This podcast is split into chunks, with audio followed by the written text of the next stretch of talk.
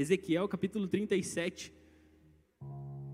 Quantos irmãos acham? Quero aqui agradecer a Deus por essa oportunidade, por esse primeiro culto de jovens que está acontecendo em Vila Americana, por esse primeiro momento assim, reunidos para adorar o nome do Senhor. Para adorar o nome do Senhor.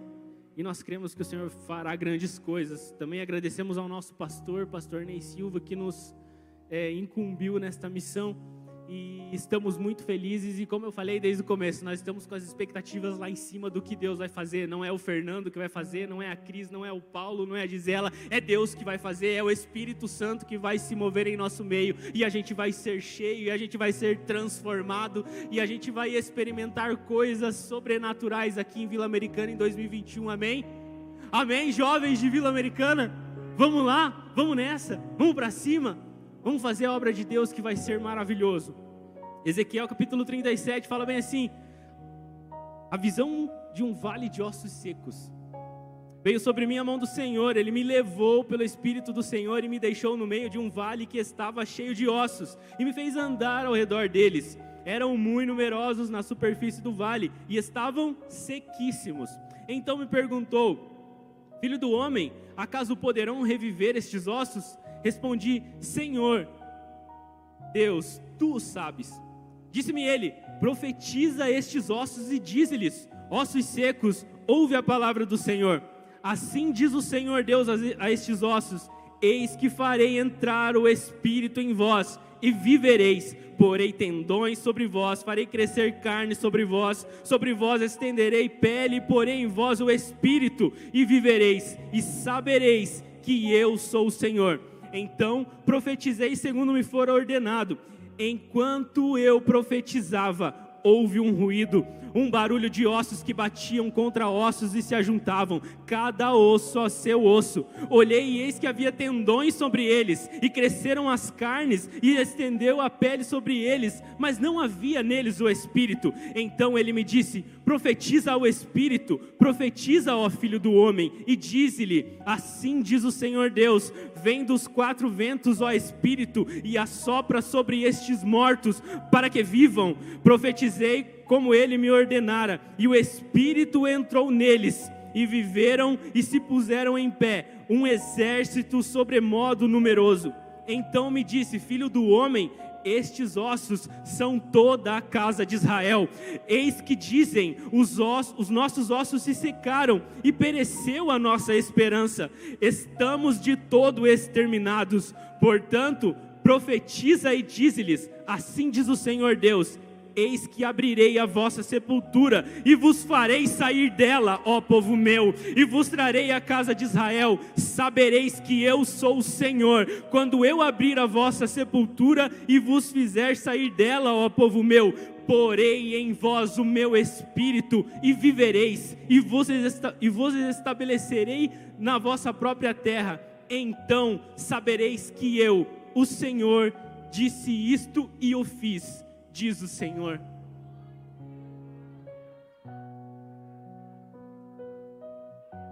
Aleluia. Aleluia. A palavra fala por si só, né, meus irmãos? Se ficássemos lendo aqui o, a continuação do livro de Ezequiel, seria o suficiente para nós, seria alimento para nós, seria vida para nós teria amor para nós. E nós estamos aqui para meditar nessa palavra. Irmãos, o Senhor me deu essa palavra no ano passado, e enquanto eu meditava nesse texto, eu, eu falei para o Senhor: Senhor, a próxima vez que eu for ministrar, eu vou ministrar essa palavra. E aqui estamos nós, em algo que o Senhor falou lá atrás, se cumprindo hoje, aqui nessa noite. Irmãos, esse texto fala muito aos nossos corações. Todo mundo já ouviu alguma mensagem sobre o vale de ossos secos. Todo mundo já ouviu, já cantou algum hino que fala sobre o vale de ossos secos. Todo mundo é conhecedor dessa passagem, deste grande profeta da Bíblia, o profeta Ezequiel. Né? O cenário em que ele profetiza, o cenário em que ele está aqui falando a estes ossos, né? nesse grande cemitério, para essa sepultura a céu aberto o cenário que ele está falando isso é um cenário de terror mesmo. E não só por causa dessa visão, mas por causa da situação que o povo de Israel se encontrava. Muitos dos irmãos sabem, eu creio que a maioria aqui sabe, mas Israel nesse momento estava passando por um exílio. O povo de Israel estava exilado. O templo em Jerusalém havia sido destruído. A maioria dos israelitas, a maioria do povo judeu já havia sido dizimado. Aqueles que não foram dizimados, eles foram exilados lá na Babilônia. Esse contexto aqui é o contexto em que Israel está exilado na Babilônia. Alguns estão no palácio, como Daniel, Sadraque, Mesaque, Abednego. Né? Alguns estão lá no palácio, porque tinham mais instrução e estavam ali, foram escolhidos para trabalhar dentro do palácio. Mas havia um profeta, que ainda não era profeta, Ezequiel, que não estava no palácio. Ele estava lá na, às margens do rio Quebar, né? fora do palácio, na, na se fôssemos trazer para o nosso contexto, hoje ele estava lá na periferia. Ele estava lá na periferia. E ele tinha promessa, irmãos. Ezequiel tinha promessa. Ezequiel tinha uma esperança que ardia no coração dele. E não era uma esperança aqui quando ele estava às margens do rio Quebar. Não era essa a esperança que ele tinha. A esperança que ele tinha é que ele era filho de um sacerdote, filho do sacerdote Buzi e o sacerdote, e os irmãos sabem que naquela época, né, aqueles que tinham um pai que era sacerdote, logicamente a sua a, a sua a sua chamada também seria ser sacerdote. Então Ezequiel ele estava sendo preparado, ele estava sendo direcionado, ele estava sendo instruído, ele estava sendo capacitado ao longo de todos os anos de vida dele. Estima-se que quando é, Israel foi destruída, né? o templo foi destruído. Estima-se que Ezequiel tinha 25 anos. E nesse momento aqui de Ezequiel 1, Ezequiel 1, quando ele Deus fala com ele numa visão, Ezequiel tinha 30 anos. Então, mais ou menos, irmãos, este era o cenário. Ezequiel, que era para ser um sacerdote, que tinha promessas, que tinha uma chamada, que estava se preparando para isso de repente ele tem os seus sonhos frustrados, de repente ele tem os seus sonhos afligidos, de repente ele olha para a situação e ele não vê mais esperança. Por quê? Ele, ele, ele estava imaginando ali com os seus 25 anos: não, quando eu tiver 30 anos eu vou ser ordenado a sacerdote, eu vou trabalhar no templo, eu vou fazer as coisas no templo, eu vou trabalhar no templo, eu vou oferecer o sacrifício, eu vou ajudar o sumo sacerdote. E ele estava naquela expectativa que talvez muitos de nós tivemos, ou temos, ou ainda teremos, de fazer algo para Deus, de estar na casa de Deus, de ser chamado, que seja para fazer uma leitura, que seja para fazer uma palavra de oferta, que seja para, no meu caso, um dia eu esperava, irmãos, servir a ceia do Senhor para a congregação, e esse sonho e essa expectativa um dia se realizou aqui. Eu lembro que quando eu estava entregando a ceia aqui, eu não conseguia, eu não conseguia nem abrir os olhos direito, porque eu estava chorando e eu estava falando em línguas e clamando a Deus: Senhor, aquilo que eu esperava se cumpriu, aquilo que eu almejava, aquilo que eu sonhava fazer na casa de Deus, que era servir aos irmãos, se cumpriu. Então, ali, ali um sonho meu foi realizado, mas o sonho de Ezequiel não havia sido realizado, irmãos. Talvez no auge ele falava assim: não, só falta mais cinco anos. Talvez você entrou na faculdade. Você entrou na faculdade, né? O jovem entrou na faculdade e fala: só falta mais quatro anos para eu me formar. Só falta mais três anos para eu me formar. Só falta mais um tempo para eu me formar. E quando eu me formar, eu vou executar, eu vou exercer aquilo que eu quero. E Ezequiel estava ali, naquela, naquela preparação. E de repente, todos os sonhos de Ezequiel, bum, desabam desabam. O templo é destruído, os seus pais são mortos, os seus amigos morrem, e ele se vê sozinho agora, lá em Ezequiel 1, sozinho, exilado, como escravo, e ele se vê dessa forma, irmãos. Mas a Bíblia nos diz, na Bíblia está escrito, que quando ele estava nesse momento, quando ele estava nessa angústia, nessa tristeza, nessa dor. E aqui o Senhor já fala conosco. Você chegou angustiado aqui. O Espírito Santo nos fala que você chegou triste aqui. Mas nesta noite você terá visões de Deus. Nessa noite você verá o agir de Deus, você verá o mover de Deus, nós veremos o mover de Deus aqui nesta noite. Porque quando ele estava lá às margens do rio Quebar, Ezequiel teve visões de Deus. E ele teve visões de Deus, sabe quando, irmão? Justamente na data que ele seria ordenado ao sacerdócio. Irmão, você está achando que Deus te esqueceu? Irmão, você está achando que Deus não lembra dos teus sonhos, mas nesta noite Ele te trouxe aqui para dizer que Ele lembra, para dizer que está anotado na agenda dele o momento, a hora em que Ele vai levantar você e que Ele vai fazer algo na sua vida. Calma, irmão, calma. Para que o desespero? Nós sabemos em quem nós temos crido, e é no Deus dos exércitos, o Senhor dos senhores, e Ele está aqui nessa noite com o seu Espírito para nos tocar e para nos fazer lembrar que é Ele que vai fazer, que é Ele que vai te levantar, que é Ele que vai te colocar para fazer aquilo que Ele tem para fazer. Aleluia! Louvado seja o nome do Senhor. Esse era o cenário, irmãos. Esse era o cenário de Ezequiel. E Ezequiel começou a ter visões de Deus, a ter experiências com Deus, e ele começou a profetizar, e ele começou a receber algo do Senhor, e também falar para aqueles que estavam ali com ele também estavam tristes, também estavam sem esperança, também estavam cabisbaixos, também não tinham mais alegria em viver, viver como um escravo, viver como um exilado. Que alegria há nisso, irmão? Mas o Senhor levantou um lá no meio da periferia, o Senhor levantou um lá no meio daquela, daquelas pessoas que mais necessitavam, e aquele homem, Ezequiel, começou a trazer palavras, profecias daquilo que iria acontecer. E, meio a, e, meio, e em meio a essas experiências, nós, nós chegamos aqui em Ezequiel 37 a mais uma delas, a experiência do vale dos ossos secos. Essa visão do vale. É maravilhoso a gente viver experiências com Deus.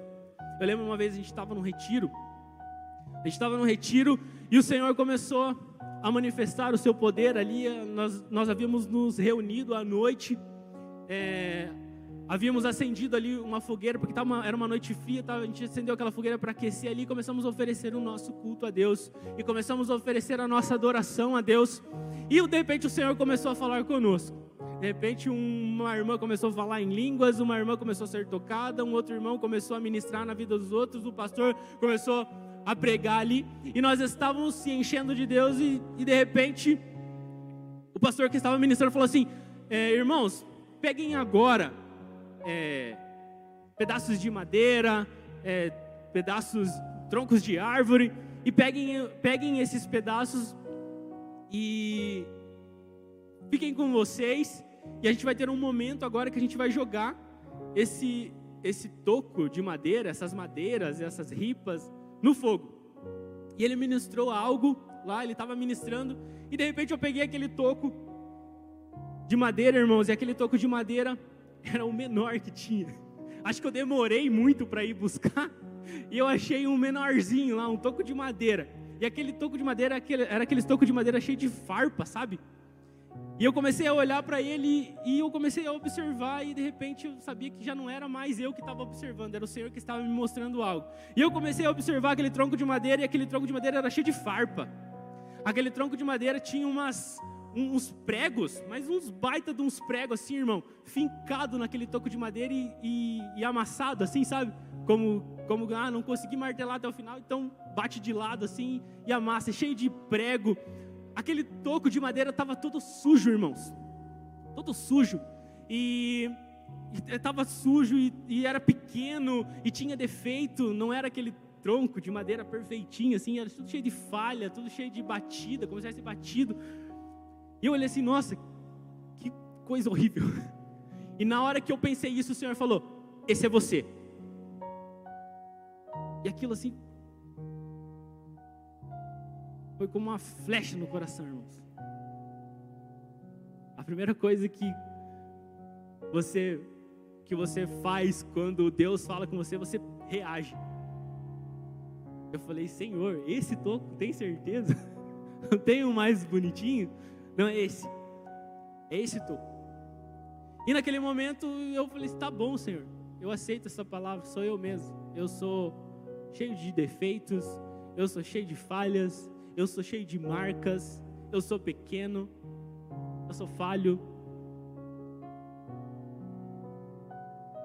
Algumas farpas em mim machucam os outros. Né? O que, que a farpa faz? Ela machuca. E aquele tronco estava cheio de farpa. E ali eu comecei a ser ministrado pelo Senhor, e o Senhor, é você, é você, tá bom, Senhor, sou eu. E daí no momento o pastor falou assim: agora vocês vão pegar esse toco de madeira aí, essa, esse, e vão jogar no fogo. E naquele momento eu fui assim, já estava triste, o Senhor havia revelado quem eu era. E eu fui e joguei aquilo no fogo. Quando eu joguei aquilo no fogo, eu voltei para o meu lugar e fiquei ali em oração. Senhor, me perdoa por eu ser assim, tão pequeno. E daí o Espírito Santo falou comigo: Olha para o fogo. E quando eu olhei para o fogo, irmãos, a única coisa que eu via era o toco que eu tinha jogado lá. E quando eu olhei aquele toco de madeira, aquele toco já não estava mais como antes. Aquele toco de madeira ele tinha se conformado ao fogo ele, se tinha, ele tinha se transformado com aquele fogo. E aí o Espírito Santo ministrou no meu coração: você é pequeno, você é falho, você tem marcas, você, é, você tem defeitos. Mas se você vier até mim, que sou fogo consumidor, você é o que mais rápido vai se parecer comigo. Talvez você chegou aqui nessa noite, irmãos. Talvez você chegou aqui nessa noite se achando pequeno. Você chegou com marcas, você chegou com falhas, você chegou com erros, você chegou com defeitos. Mas o Senhor nessa noite te diz: se você vier até mim nesta noite, se você se entregar a este fogo que é fogo consumidor, você vai sair daqui mais parecido comigo. Você será transformado mais e mais à minha imagem e semelhança. Você será tocado pelo fogo do Espírito nesta noite e você vai ser transformado, e você vai dar glórias por isso, e você vai reconhecer, e você vai falar: graças a Deus que sou pequeno, graças a Deus que tenho falhas, graças a Deus que reconheço os meus defeitos, porque quando reconheço os meus defeitos, eu abro uma oportunidade para que Deus trabalhe na minha vida. Quando eu reconheço as minhas falhas, eu abro uma oportunidade para que eu seja transformado pelo fogo do Espírito. Se você está se sentindo assim nesta noite, saiba que Deus te trouxe aqui para te dizer: Eu sou contigo, para te dizer: Eu vou fazer uma mudança na sua vida, eu vou fazer uma mudança na sua família, eu vou fazer uma mudança no teu trabalho, eu vou fazer uma mudança aonde você não espera que eu faça, mas eu vou fazer. Oh, aleluia! Louvado seja o nome do Senhor. E, esse, e são essas experiências, irmãos são essas experiências que nos moldam, são essas experiências que nos fazem nos achegar mais a Deus, não é mesmo? Quantos aqui têm uma experiência com Deus, que foram marcados, que foram transformados, que tiveram as suas vidas tocadas, mudadas por uma experiência que tiveram com o Senhor, através da palavra, através de uma visão, através de uma experiência assim? Quantos? Amém? Será que você pode louvar o nome do Senhor? Será que você pode exaltar o nome do Senhor? Irmãos, o Senhor Deus falou com você, o Senhor Deus te tocou. Isso não é motivo para nós agradecermos, para nós sermos tocados, para nós reagirmos diante da palavra dele. E Ezequiel estava vivendo essas experiências, irmãos. Essas experiências. E ele chega aqui em Ezequiel 37, no vale de ossos secos. Quem que levou Ezequiel ao vale, irmãos? Cadê os jovens? Quem que levou Ezequiel a esse vale? Está lá no primeiro versículo, não está? Quem foi? Quem? O Espírito. Ezequiel foi lá pelas próprias pernas? Não foi, irmãos, foi o Espírito que levou ele. Foi o Espírito que levou ele para um vale. Normalmente a gente fica pensando, né? Não, eu vou ser tomado pelo Espírito e eu vou viajar pelos, pelos lugares mais bonitos do mundo, eu vou é, alcançar os, as coisas que eu nunca alcancei até agora, e de repente o Espírito te leva para o vale. Ele te leva para a provação. E a gente às vezes reclama do vale. Ah, esse vale está tão difícil. Ah, esse vale está tão complicado. Ah, esse vale, esse vale, esse vale. Foi o Senhor que te levou até ele. Foi o Senhor, foi o Espírito do Senhor que te levou até lá. E Ele nos leva para o vale para nos ensinar algumas coisas, irmãos. Ele nos leva para o vale para nos ensinar lições que a gente jamais aprenderia nesses lugares mais altos que talvez a gente imaginou. É no vale que a gente aprende a, a, ser mais crente. É no vale que a gente aprende a buscar mais a Deus. É no vale que a gente aprende a se entregar a Deus. É no vale que a gente, se, que a gente aprende a se conformar à vontade dEle. Jesus estava no vale.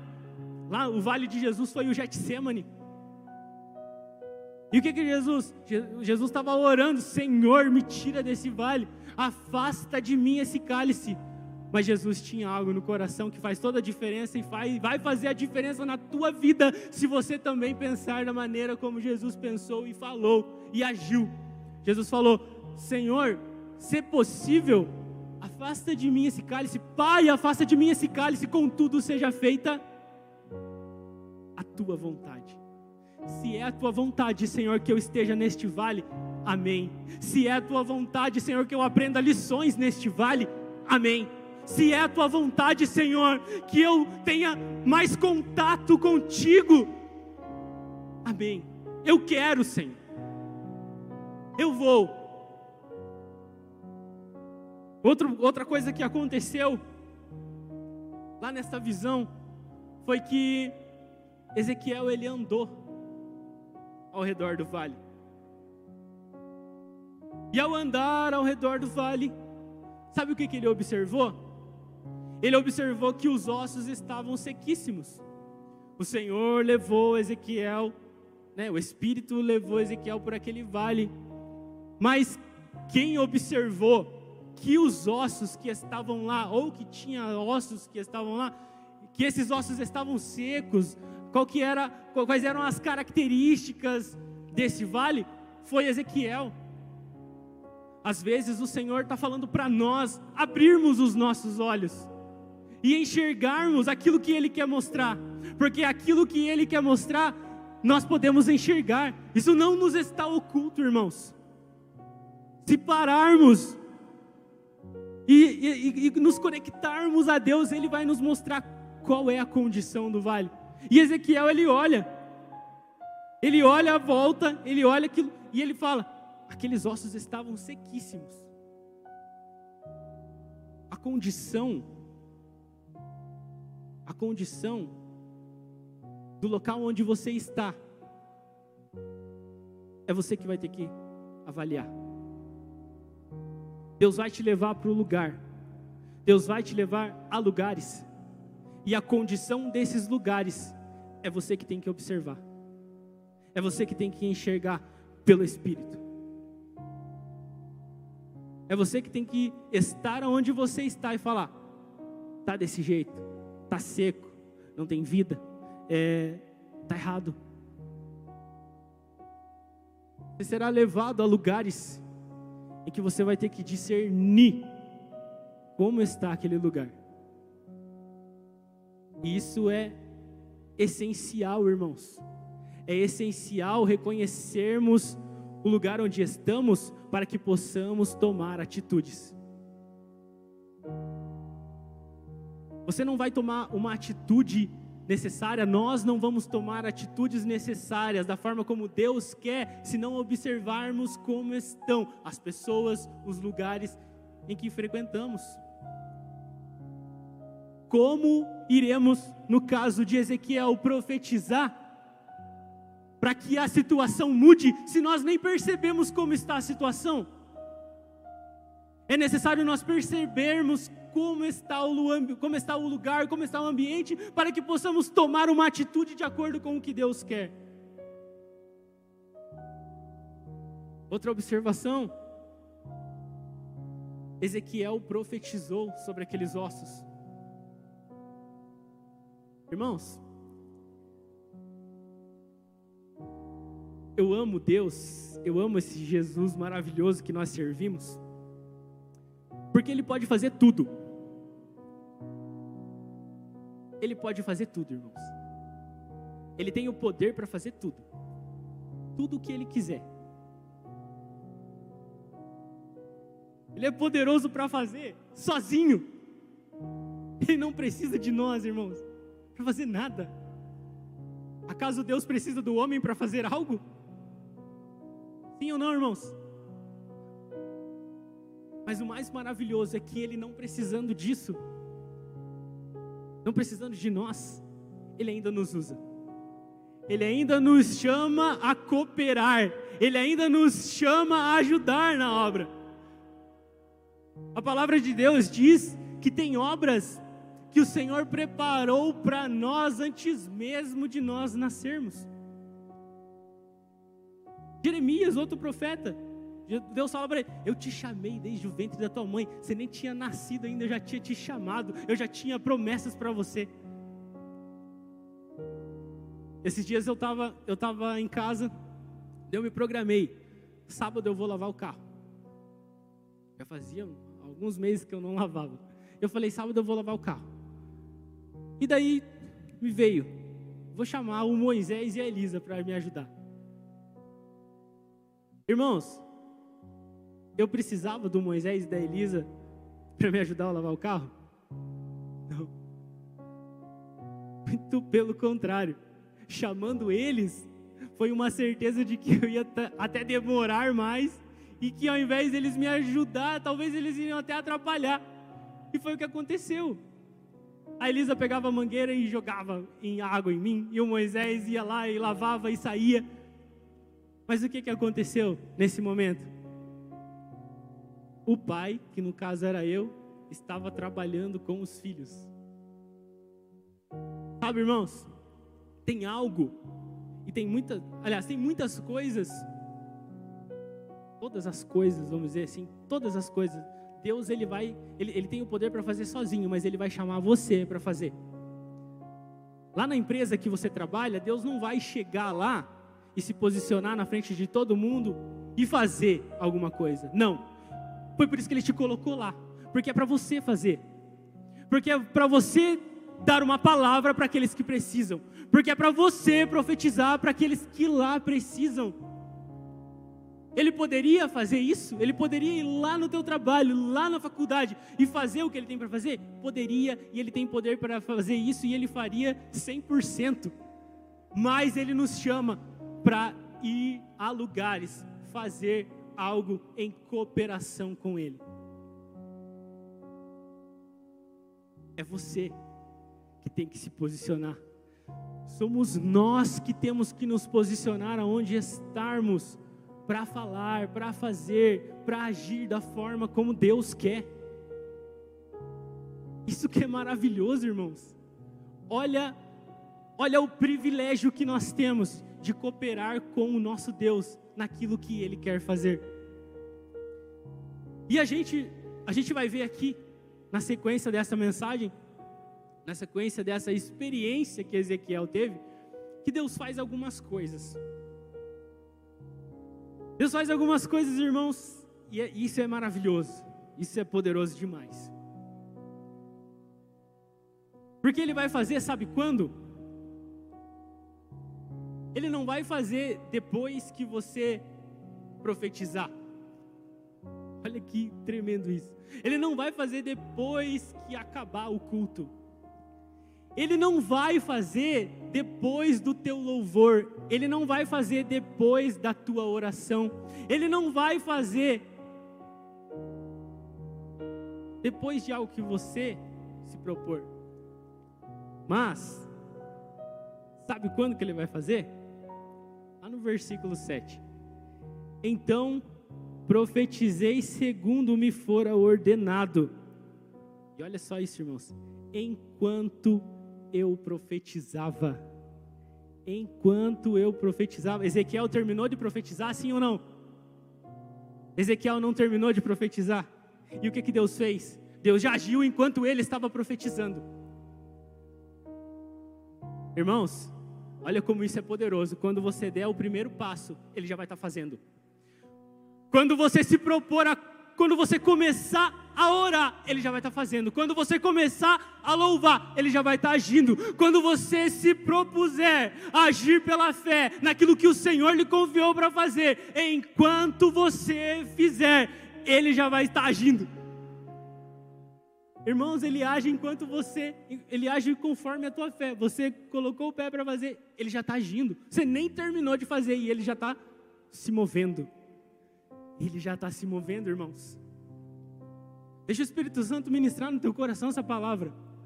Deixa o Espírito Santo ministrar no teu coração essa palavra. Para que quando você, agora mesmo, não espera o culto terminar, não, irmão. Não espera o culto acabar, não. Já vai profetizando, já vai falando, já vai com a mente, já vai imaginando o que você vai fazer. E quando você estiver fazendo, o Senhor estará agindo. Aleluia. Louvado seja o teu nome, Senhor. Versículo 7. Olha a sequência desse versículo. A primeira coisa que Deus vai fazer aqui, a gente vai falar, falar três coisas que o Senhor vai fazer. A primeira delas é ajuntar. Olha só que maravilhoso. Quando Ezequiel ele profetiza, enquanto ele está profetizando, os ossos já estão ajuntando.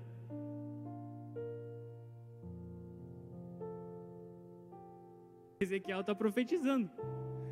No texto aqui, Ezequiel nem menciona que é ele que está profetizando, ele só fala enquanto eu profetizava. Deus já havia falado, Deus já havia falado para Ezequiel o que dizer, e enquanto ele dizia, já estava acontecendo. Deus já estava ajuntando, Deus já estava reunindo, Deus já estava fazendo uma aglomeração. Deus já estava aglomerando, aglomerando que aqueles ossos. Hoje, a igreja, recebemos uma notícia essa semana que a capacidade nos templos já pode ser aumentada para 50%. Glória a Deus, irmãos.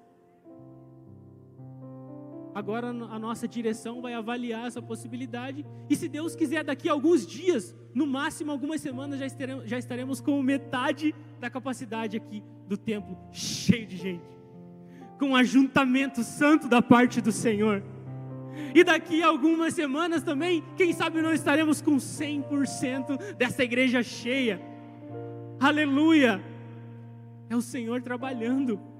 É o Senhor olhando para nós e falando assim: a minha igreja está se ajuntando com 30%, vou agir, vou aumentar para 50%. A minha igreja está tá se reunindo, está se ajuntando com 50%. Opa, vamos aumentar isso daí, vamos reunir mais gente então, vamos juntar mais gente para glorificar o nome do Senhor. Enquanto nós fazemos aquilo que nós podemos, talvez com as nossas limitações, e ah, irmãos, como somos limitados. Como somos limitados mas quando nos propormos, quando nos propormos ou quando nos propusermos a fazer, Ele vai estar tá agindo. Ele vai estar tá juntando. A palavra de Deus fala lá em Atos capítulo 2, versículo 47, que a igreja do Senhor iam sendo acrescentadas pessoas. Iam sendo acrescentadas. Quem que estava acrescentando as pessoas à igreja dele? Quem que estava acrescentando era o Espírito. Segunda coisa que Deus faz, irmãos, Ele vai soprar sobre nós o seu espírito. Bem, eu creio. Na primeira reunião que nós tivemos aqui com os jovens, sabe qual que era um, um dos desejos mais mais fortes no coração deles? É que houvesse um agir do Espírito Santo aqui na igreja, na congregação do Senhor. Um deles falou assim: Eu quero ser batizado com o Espírito Santo. É o desejo, irmãos. É o desejo de fazer e hoje eles já começaram a fazer. Hoje é o primeiro, é a primeira, é o primeiro culto, é a primeira reunião que nós estamos aqui adorando o nome do Senhor. E sabe o que ele vai fazer? Ele vai soprar o Espírito. Sabe, irmãos, aquele, a, a, aqueles ossos foram ajuntados e veio tendões, e veio músculos, e veio pele por cima. E quando acontece isso, quando Ezequiel vê, Senhor, já é um, já é um milagre. Já é um milagre. Como que pode nascer carne, nascer ó, nascer tendões, nascer musculatura? Como que pode isso? Já é um milagre. Mas, mas, mas tem algo da parte do Senhor que ainda não aconteceu. Que é o que? É o Espírito sobre nós, é o Espírito dentro de nós, é o vento do Espírito varrendo toda a congregação, inundando os corações, inundando as mentes, dando novas línguas para serem faladas, dando palavras proféticas para serem é, proferidas aos nossos irmãos, para que edifiquemos uns aos outros. Deus vai soprar o Espírito dele. Nos ajuntamos não, não nos ajuntamos hoje aqui? Já é um milagre, mas tem mais. Tem mais de Deus para nós. Tem algo novo da parte de Deus, porque Deus, o nosso Deus, ele sempre faz algo novo. Ele faz um milagre novo. Se olharmos nas Escrituras, veremos a cura de vários cegos. Não tem vários cegos? Todos eles foram curados do mesmo jeito? Não, porque tem um agir de Deus especial para cada um de nós para cada um de nós tem uma experiência daquilo que Deus vai fazer, para cada um de nós tem uma experiência de como Ele irá se mover entre nós. Seremos curados, seremos sarados, seremos cheios do Espírito, mas cada um à sua maneira. No Pentecostes, quando o Espírito foi derramado, todos falaram as mesmas línguas?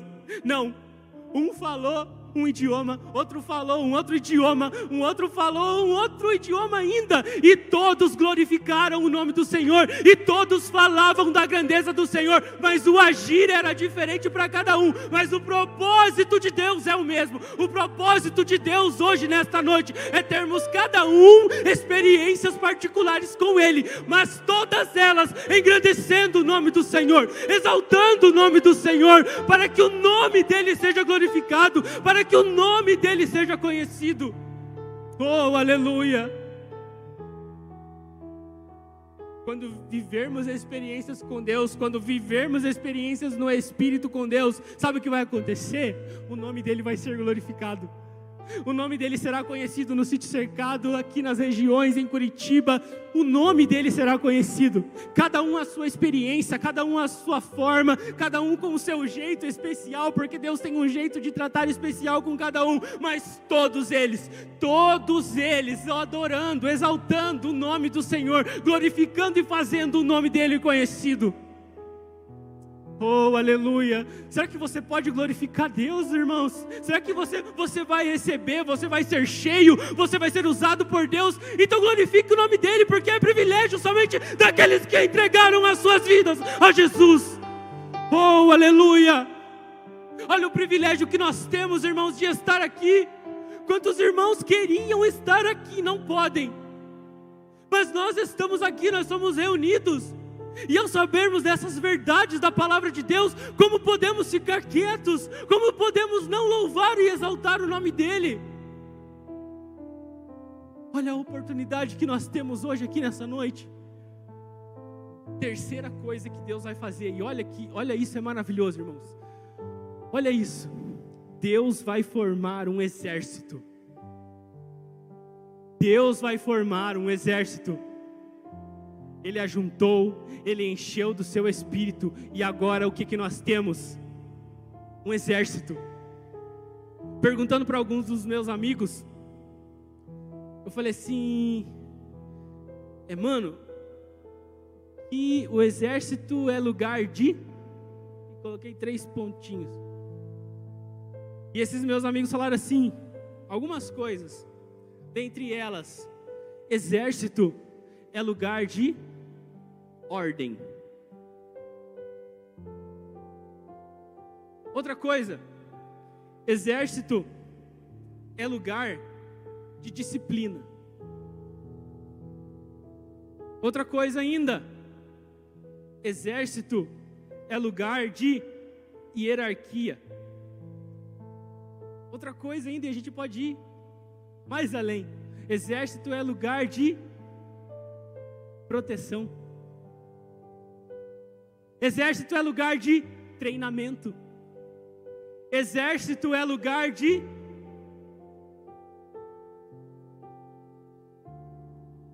preparação. Exército é lugar de honra. E podemos ir, podemos ir além, irmãos, de várias coisas que o exército é, ou de que o exército é lugar de. Vamos abrir o leque aí. As forças armadas, forças armadas são um lugar, são um lugar de. O que nós não podemos dizer é que no exército é lugar de bagunça. O que não podemos dizer é que no exército é lugar de covardia. E é interessante que Deus fala conosco, irmãos. Ele, ele nos dá uma linha de, de pensamento, Ele nos dá um caminho a seguir, não é mesmo? Ele ajuntou, Ele soprou o Espírito, mas não acabou aí. Agora é hora de nos levantarmos.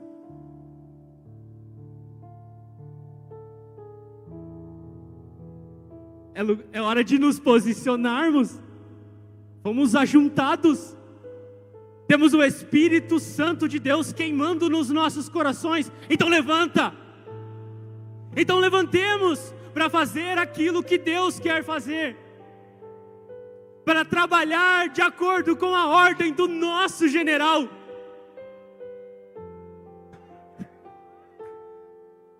Irmãos, não é à toa que o nosso Senhor é chamado o Senhor dos exércitos. Quem faz parte desse exército? Aleluia.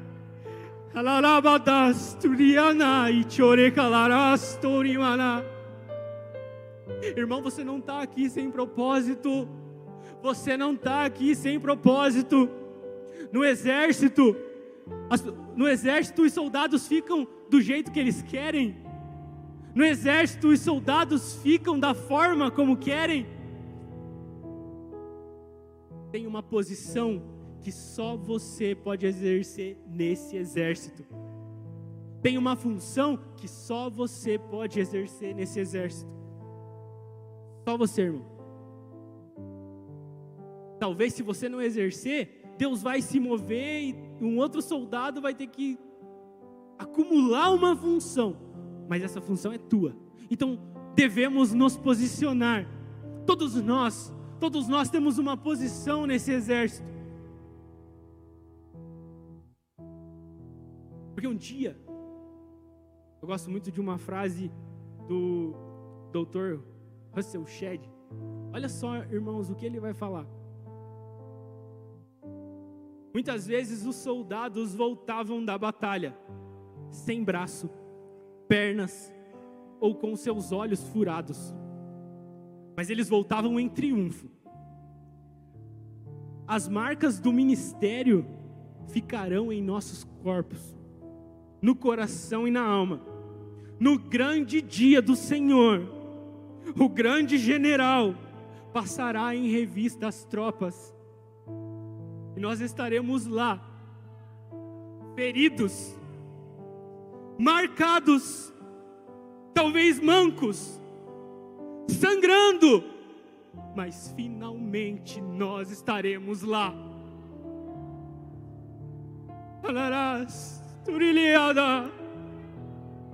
Tá doendo, irmão? Tá doendo? Tá sendo difícil? A batalha é dura. A batalha é complicada, a batalha provoca marcas, a batalha faz nos sofrer, a batalha nos faz sangrar. Mais um dia, mais um dia.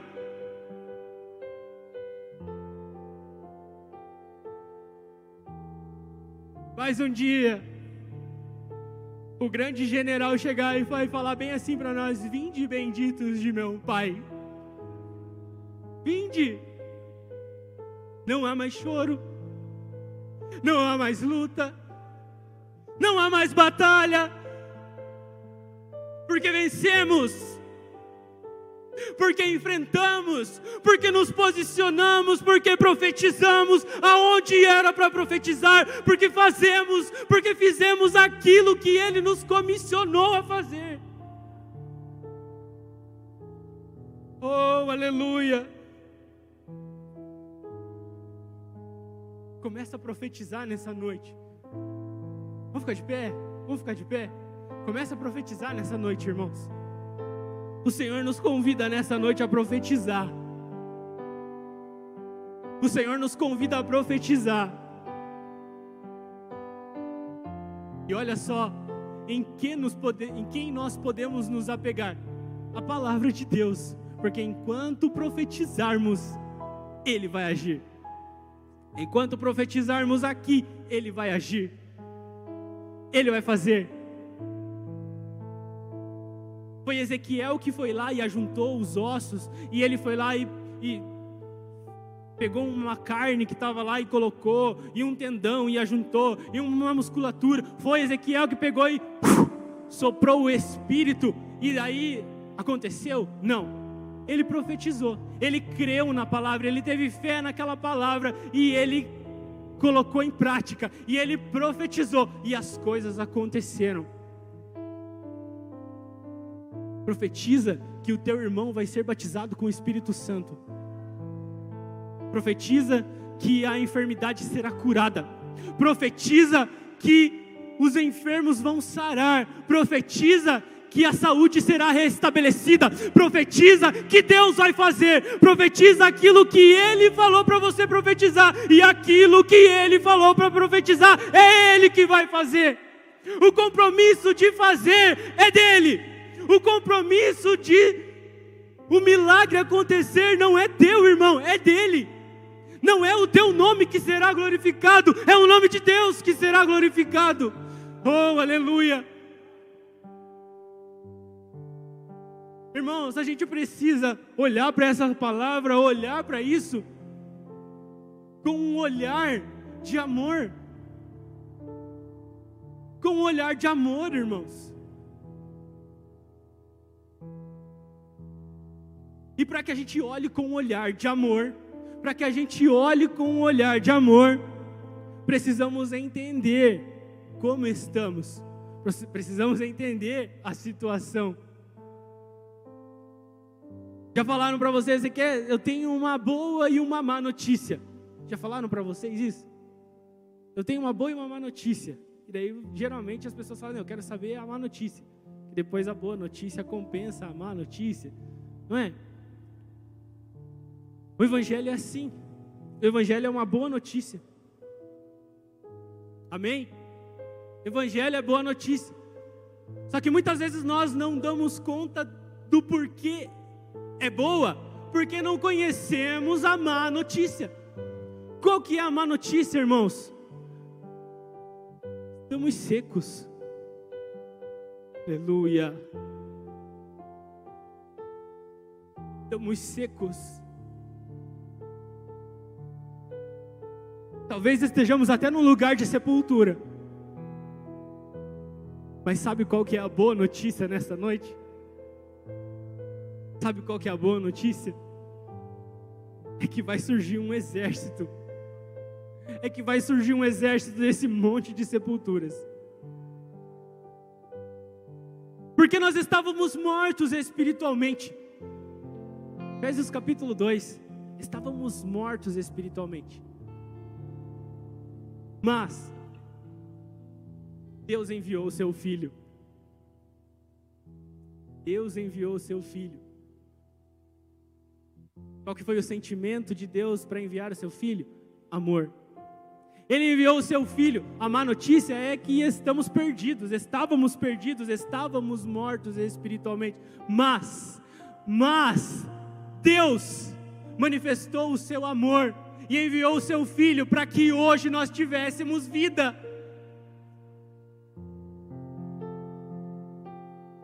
Nós não aceitamos a boa notícia porque não conhecemos a má.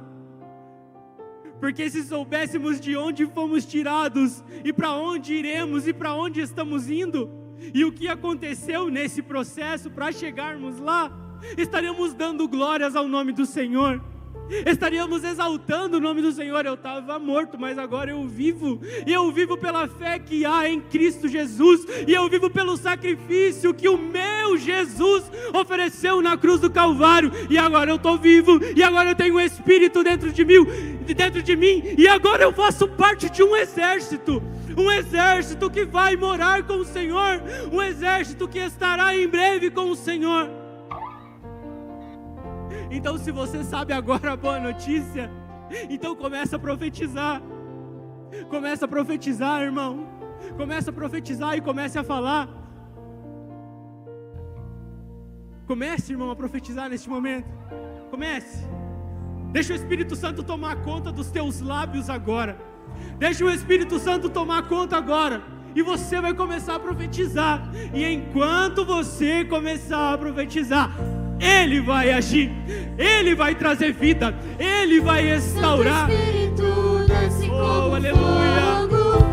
Ele vai agir, irmão. Desce como fogo. Deixa o Espírito Santo agora. Deixa o Espírito Santo tomar conta do teu coração. Deixa o Espírito Santo tomar conta da tua boca. E vai falando aquilo que Ele colocar na tua boca. Agora o Espírito Santo está falando para cada um de nós profetiza sobre esta área da sua vida, sobre profetiza sobre esta área da tua família, sobre, profetiza sobre aquele teu ente querido que ainda não foi alcançado, ele será alcançado. Profetiza sobre aquele que está enfermo e ele será curado. Profetiza sobre aquele que ainda não recebeu um batismo com o Espírito Santo e ele vai receber. Aleluia.